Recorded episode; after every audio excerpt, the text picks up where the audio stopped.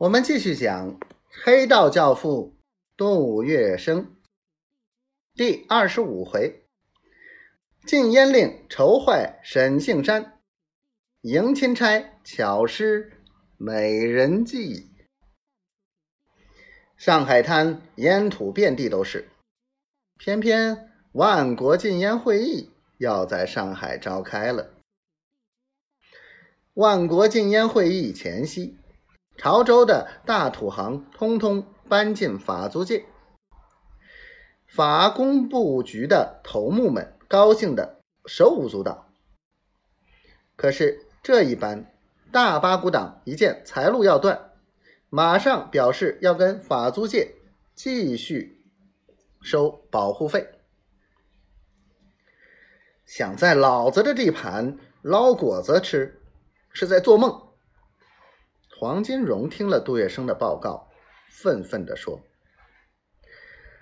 大八股党的首领叫沈杏山，也是个敢碰硬的黑帮头子，当然不肯眼看着钱财从自己的手中又流到别人的手中去的，发誓要夺回失去的地盘，准备动手。这样，双方明来暗往，剑拔弩张。”都憋着一口气，想大干一场。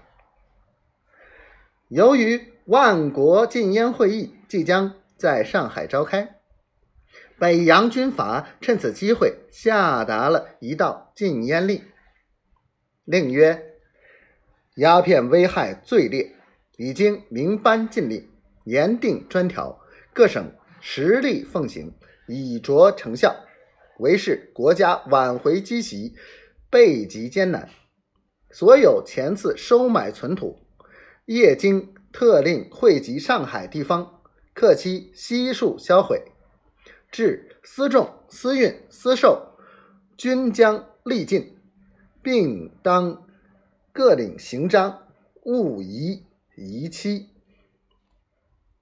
在禁令下达的同时，北洋政府派了一个叫张一鹏的专员到上海。专门监视、禁止鸦片。他到达上海前，就到处发表演讲，表示决心要彻底禁止烟运，大有雷厉风行之气势。俨然一个新林则徐又出世了。这时的三星公司生意正红火，杜月笙当然不能让他禁了烟，断了财路。